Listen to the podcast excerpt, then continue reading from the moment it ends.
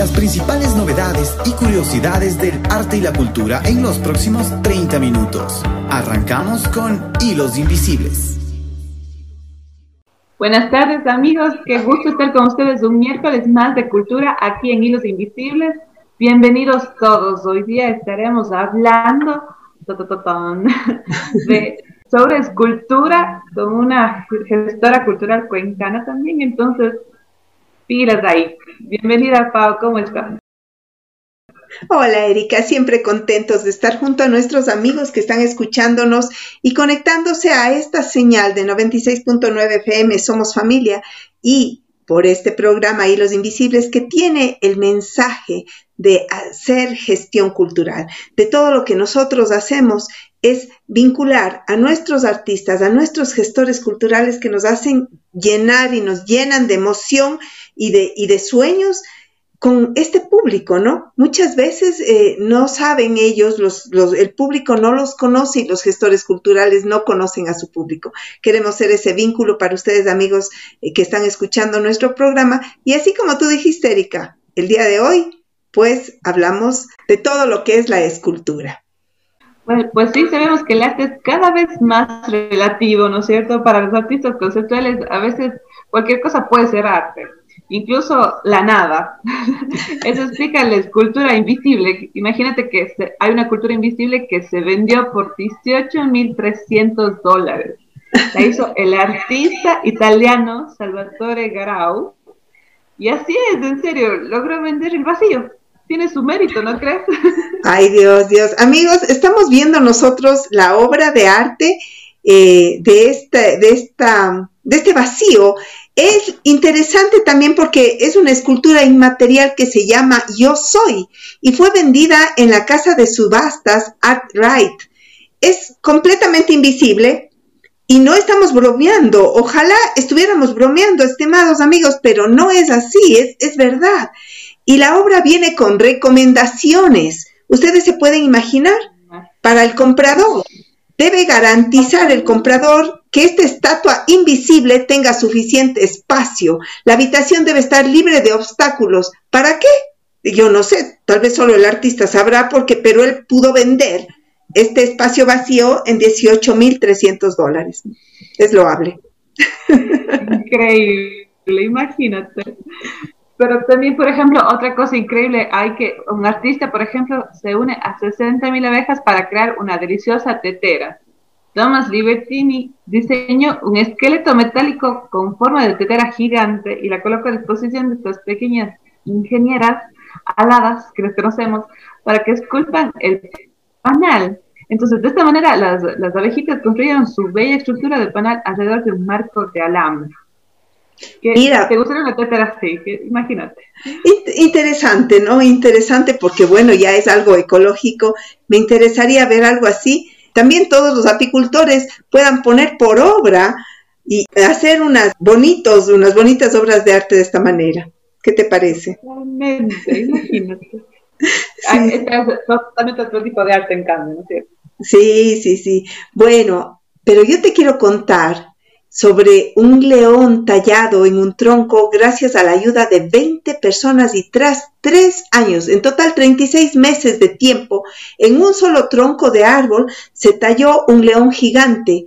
Se llama el Oriental Lion, así se llama la obra, y es idea inicial de Denjing Rui Yao, es un chino que dirigió al equipo para tallar un enorme baúl de secoya que ahora se encuentra en Fortune Plaza en el Times Square, en Wuhan, la capital de la provincia china. Entonces, imagínate tú, y ustedes pueden ver, es una medida, si ustedes vieran amigos, y les invitamos a que busquen en internet, es una escultura gigante de casi 15 metros de largo, 5 metros de alto y 4 de ancho. El león este es la escultura de secoya más grande del mundo, según el récord Guinness. ¿Qué te parece, Erika? Entonces, hemos mencionado, creo, diferentes tipos de esculturas, ¿no? De, diferentes tipos que pueden encontrarse en el arte y cómo estas personas pueden conectar con materiales para representar y expresarse, ¿no? Entonces, ¿qué tal si presentas a nuestra invitada y damos paso a la conversación del día de hoy? Queremos dar la bienvenida a nosotros, hablando de esculturas, a nuestra artista muy querida dentro de la ciudad de Cuenca. Tete Corral está con nosotros. Ella es miembro del equipo FRO Arte y Diseño, es titulada en Escuela de Bellas Artes de la Universidad de Cuenca, ha realizado exposiciones individuales y colectivas utilizando diferentes técnicas pictóricas como el acrílico, el óleo, la acuarela. También ha dictado talleres de pintura durante algunos años dentro y fuera de la ciudad, tanto a niños como adultos, y en la actualidad está inmersa en los proyectos de FRO. Bienvenida, Tete, nos encanta tenerte acá. Tu arte es maravilloso. Quienes te hemos seguido desde siempre, podemos deleitarnos contigo. Bienvenida. Hola Paola y Erika, buenas tardes. Gracias por el espacio, gracias por la invitación.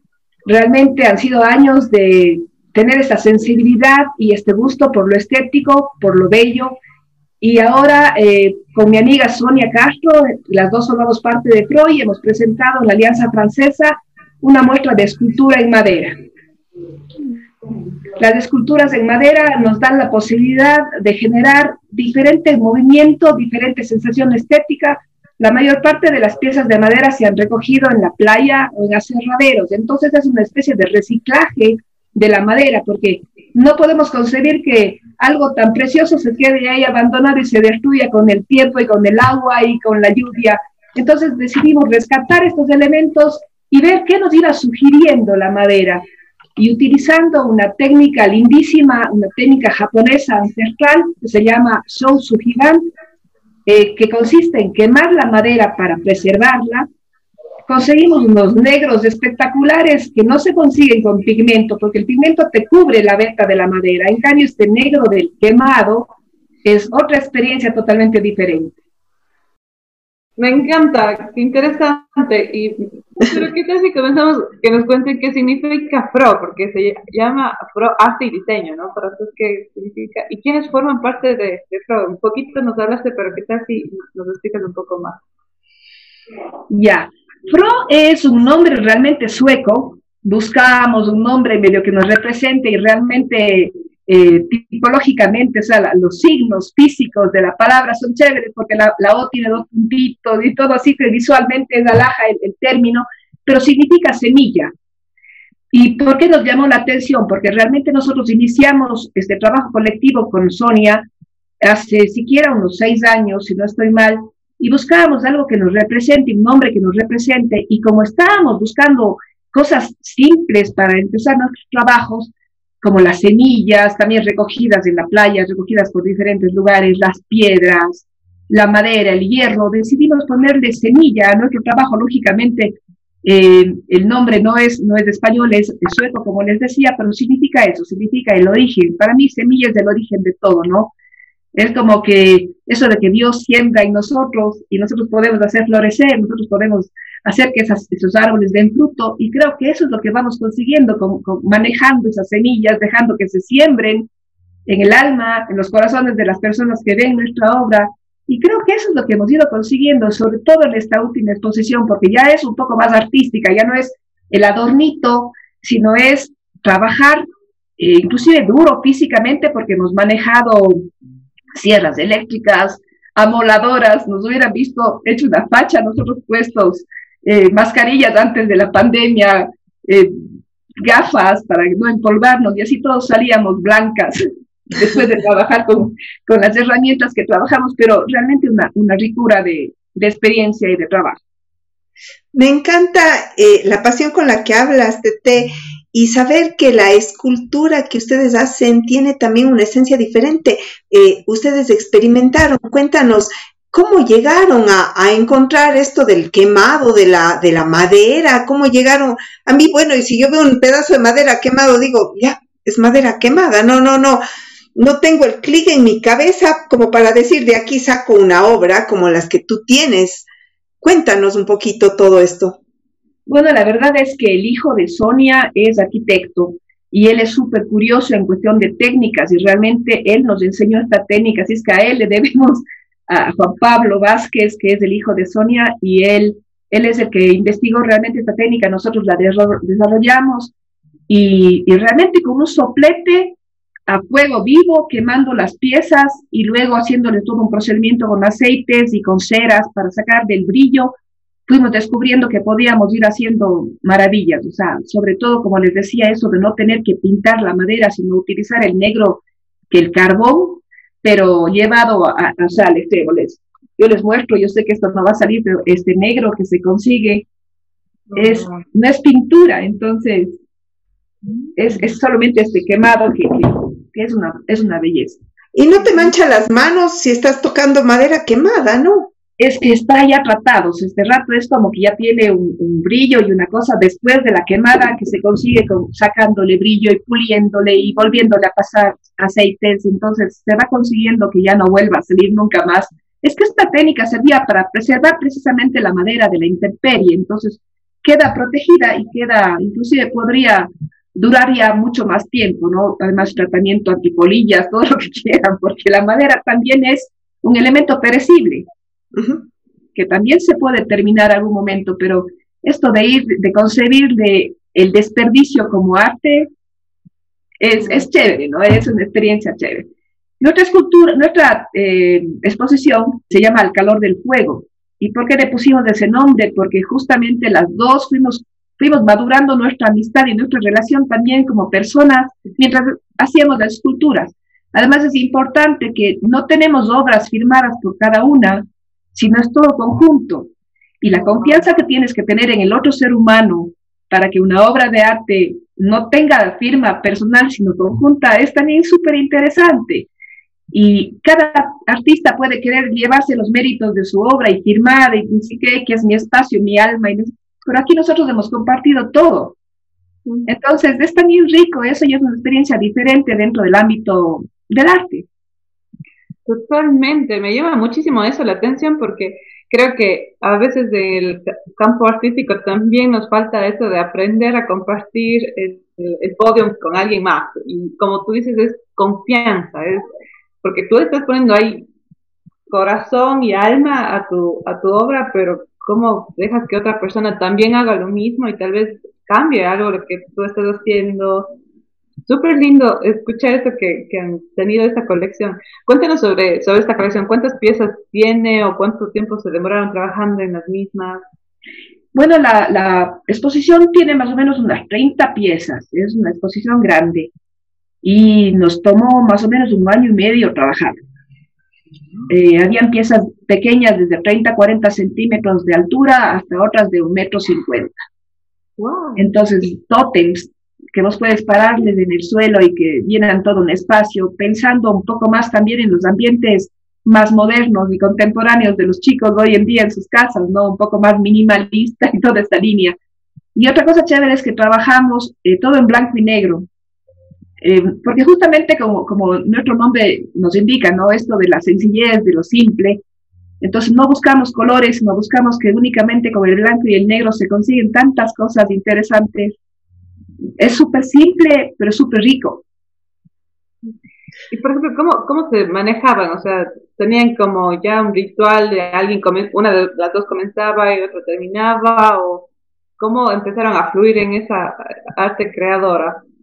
Sí, de pronto una comenzaba una pieza con la moladora, la otra lijaba, y de pronto decíamos, oye, aquí quedarían chévere estas líneas, ya muy bien, pincel, línea, muy bien la línea, la otra continuaba con la línea al otro lado, o sea, sí, ¿no? Porque al ser obras escultóricas, no tienes un solo lado, sino tienes tres lados, tienes todos los lados de la obra, entonces de pronto tenías espacio para trabajar, para trabajar juntas dentro de la misma obra. Entonces, sí, fue fluyendo, fue fluyendo, no te digo que a ratos uno decía, chuta, y ahora ya creo que cambió mi idea, pero de pronto veías que la idea de ella también era súper rica y que podía seguir desarrollando la obra. Entonces, es bueno, es un reto también creo que como ser humanos confiar y dar valor al otro y no solamente creer que vos eres la única que puedes, ¿no? Entonces yo creo que eso también es una lección y creo que es un chévere aprendizaje conjunto.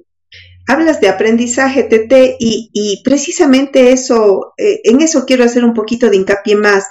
¿Qué aprendió la TT Corral después de esta experiencia de año y medio de compartir y de renunciar y de bajar un poquito? Porque sí, el artista tiende a ser solo y bueno, es mi espacio y yo pocas veces he hecho algo de arte de esto, acabo de hacer un cuadro y es bueno, es mío. Y no hay a ratos que me pongo a pensar, bueno, no me importará que el resto le guste o no le guste, para mí tiene sentido y se acabó. ¿Cómo? ¿Qué, pasó en, el corazón de Tete Corral después de este, de este maravilloso momento? Yo creo que justamente es esto de aprender a ver el lado positivo y las habilidades del otro ser humano. Y no creer que eres la única persona con ideas originales. Muchas veces aprendes más de la idea del otro o de la técnica del otro y aprendes también a dejar que fluya tus ideas y se vayan acomodando. Y yo pienso que igual le pasó a Sonia, ¿no? Porque sí tienes que, que vencerte, sí tienes que, retroceder en ciertas cosas. Eh, la amistad también se afianza y, no te digo que haya momentos, en que no haya momentos en los que uno puede de alguna manera chocar, pero eso también te ayuda a vencer ciertas cosas como ser humano. Hay obras que realmente, donde había mucho más eh, influencia de una de las dos, pero en ninguna decidimos firmar como Teteo, como Sonia, sino como Fro, porque si estás trabajando como colectivo, creo que es importante mantener ese punto de vista común. Y ese fue nuestro reto cuando nosotros nos, unimos, ¿no? A ver si podemos lograr una visión conjunta del arte. No una visión particular, sino una visión conjunta. Y me ha parecido, me ha parecido una experiencia bestial. Inclusive vamos a, a ver si seguimos, o sea, tenemos que seguir porque no te puedes quedar. A la gente le ha gustado, la gente ha tenido buenos comentarios y, creo que hay que seguir adelante. Ya veremos en qué más nos metemos porque somos medio locadas en esto de los materiales, pero ahí estaremos. Y eso es una otra pregunta que tenemos, es ¿cuánta aceptación tiene el arte de la escultura dentro de nuestra ciudad, dentro de Cuenca? ¿Cómo ustedes la han percibido Bien, teníamos un poco de miedo, teníamos un poco de miedo realmente porque la gente es mucho más bidimensional y tiende mucho más a los cuadros, ¿no? Eh, pero este rato que hay también tanta instalación y tanto arte conceptual y tanto arte abstracto, decíamos, pegaremos, no pegaremos, bueno, lancémonos, porque la verdad es que también haces la obra para que el resto la vea. No necesariamente para que te compren o para que adquieran, pero sí para que la gente, para que la gente vea, para que la gente disfrute de lo que vos disfrutaste y conozca lo que has hecho, ¿no? Porque me parece interesante mostrar un poco al resto. No se trata de hacer para vos las cosas, sino tienes que darlo, tienes que, tienes que entregar. Es como cuando haces tu cuadro y después te quieren comprar y uno dice, ay Dios mío, pero sí, no quería venderlo. Sí. Tienes pena de deshacerte, pero al mismo tiempo valoras inmensamente que, les guste, que acepten, que, que, que, quieran tener en su casa una obra tuya, ¿no? Entonces, una, chévere experiencia. Qué interesante es darnos cuenta de cómo desde cualquier área, sobre todo de, de un área de expresión artística, pones tu corazón y puedes llegar al corazón. Es una conexión realmente invisible, es como hilos invisibles que, que producen. Es, es, como que yo me pongo a pensar que, que, es como cuando estás caminando por la calle y, te encuentra alguien y te, y te, dice, ay, qué linda tu guagua, qué linda tu hijita. Y digo, ay, sí, qué linda, no, es como, como algo mío, que, que, que me encanta que valoren lo que, lo, lo que yo amo tanto. Eso mismo, consideras que cada uno de tus, tus obras es, es un hijo tuyo. Sí, sí, sí tienes un sentido de pertenencia, pero al mismo tiempo te encanta que el resto valore esas cosas, ¿no? Eh, a veces en medio de la familia uno dice, bueno, no es chiste si, si mi marido me dice está lindo o si mis hijos me dicen que está lindo, pero cuando viene gente de afuera y, y, y valora las cosas y, y quiere adquirir o, o, te dan un chévere mensaje positivo viendo la obra, entonces vos dices, vale la pena el esfuerzo, vale la pena porque, porque la gente valora también y a la gente le gusta lo que haces. Yo, yo quiero rescatar lo que nos has contado de el, el crear en equipo, creo que es algo sumamente especial, porque no todo el mundo sabe hacerlo o se atreve a hacerlo. Entonces, creo que para mí me queda eso, ¿no? Como súper especial del el saber que, porque requiere este sacrificio, como tú decías, de aprender a ceder, a valorar al otro también, porque ahí entra mucho el ego también, el juego del ego a veces es alto, pero es tan lindo lo que te queda al final, ¿no? Y tal vez aquí, tal vez para hacer una pregunta, ¿cómo, cómo crees o, o, o, la riqueza que tiene la obra de haber sido compartida? ¿Crees que habría, habría sido lo mismo si cada uno eh, la creaba por separado o, qué es lo que ha quedado de, de haberlo hecho juntas? Creo, que, creo que podría haber sido diferente el resultado si cada una creaba. Y además yo pienso que de alguna manera somos súper competitivos los seres humanos. Y creo que empiezas a, a, a competir y a comparar cuando cada uno presenta su individualidad, sobre todo cuando es una obra en colectivo, ¿no? Entonces creo que se crearía una especie de competencia. Yo creo que hubiera sido un resultado totalmente diferente porque siempre hay la contribución del otro en la, en la obra al ser conjunta. Entonces mm, va a cambiar necesariamente un montón de cosas. Yo creo que eh, hubiera sido una cosa diferente, un resultado diferente, pero estoy feliz de haber eh, hecho las esculturas en conjunto. Eh, Sonia Castro es muy hábil, muy creativa y nos hemos complementado muy bien con ella en, esta exposición. Tete, ¿qué les dirías a las personas que tienen el anhelo más profundo de expresarse a través del arte y que tienen miedo? O que, bueno, lo dejan porque no piensan que van a poder hacerlo o no tenemos la habilidad suficiente o no sentimos la inspiración. Creo que muy pocas personas tienen así una inspiración genial y divina. Realmente yo creo que es una cosa que nace, que va desarrollándose y que mientras más lo haces y más practicas, te va a salir mejor. Sobre todo si hablamos técnicamente, porque la técnica se desarrolla y se perfecciona cuando practicas. O sea, no puede salir de la noche a la mañana una obra de arte espectacular, eso puede ser un poco así como de casualidad. Pero yo creo que cuando vos te metes en algo, sobre todo cuando este algo te llena el corazón y cuando sientes pasión al hacer algo, eso es lo importante. Que salga una belleza o que no salga una belleza, eso es secundario. Yo creo que lo importante es que vos hagas lo que quieres y que metas corazón y metas gana y que te emociones mientras haces y que disfrutes mientras haces. Porque no siempre es fácil, a veces es duro, a veces es tedioso, a veces tienes que repetir, a veces te va una cosa por otra, a veces dañas todo lo que estabas haciendo, pero creo que ese es el reto de la vida, Creo que eso nos pasa durante la vida misma, entonces hay que hacer las cosas con ganas y hay que ponerle pasión y empeño, yo creo.